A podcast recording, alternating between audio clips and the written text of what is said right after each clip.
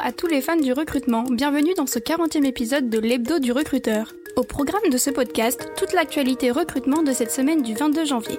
Vous êtes prêts? Alors c'est parti Première actualité. Entre stress et épuisement, comment vont réellement les recruteurs en 2024 Malgré des niveaux d'épuisement et de stress persistants, on observe qu'en 2023, le moral des professionnels s'est amélioré. Mais que nous réserve cette année 2024 Ce que l'on sait aujourd'hui, c'est que la plupart des recruteurs restent optimistes pour cette nouvelle année même si 48% d'entre eux se disent épuisés. D'une part à cause de l'augmentation de travail, et de l'autre à cause de diverses préoccupations. Mais qu'en est-il des jeunes RH Selon une étude de Gérézo, expert en formation, conseil et édition en ressources humaines, les jeunes RH sont ambitieux cette année, ce qui n'est pas le cas des recruteurs de plus de 50 ans, puisque plus précisément 58% d'entre eux se sentent anxieux et stressés pour cette année. En route vers la deuxième actu de la semaine, qui veille vraiment sur les recruteurs aujourd'hui? Des professionnels RH épuisés?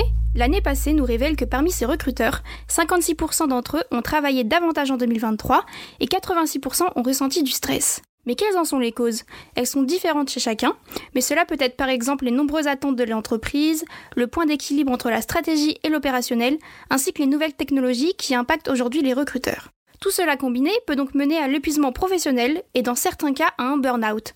En 2024, il est donc primordial de valoriser les RH et de prendre des mesures pour éviter quelconque épuisement. La santé, c'est plus qu'important. Passons désormais à la dernière actu de la semaine. 2024, l'année du bien-être au travail?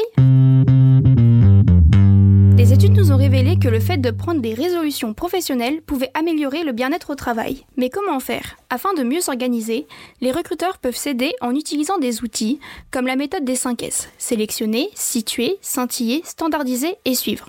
Ou bien la matrice d'Eisenhower qui permet d'identifier les tâches urgentes des tâches importantes. Ces deux outils permettent une organisation sans faille, une meilleure productivité et une réduction du stress.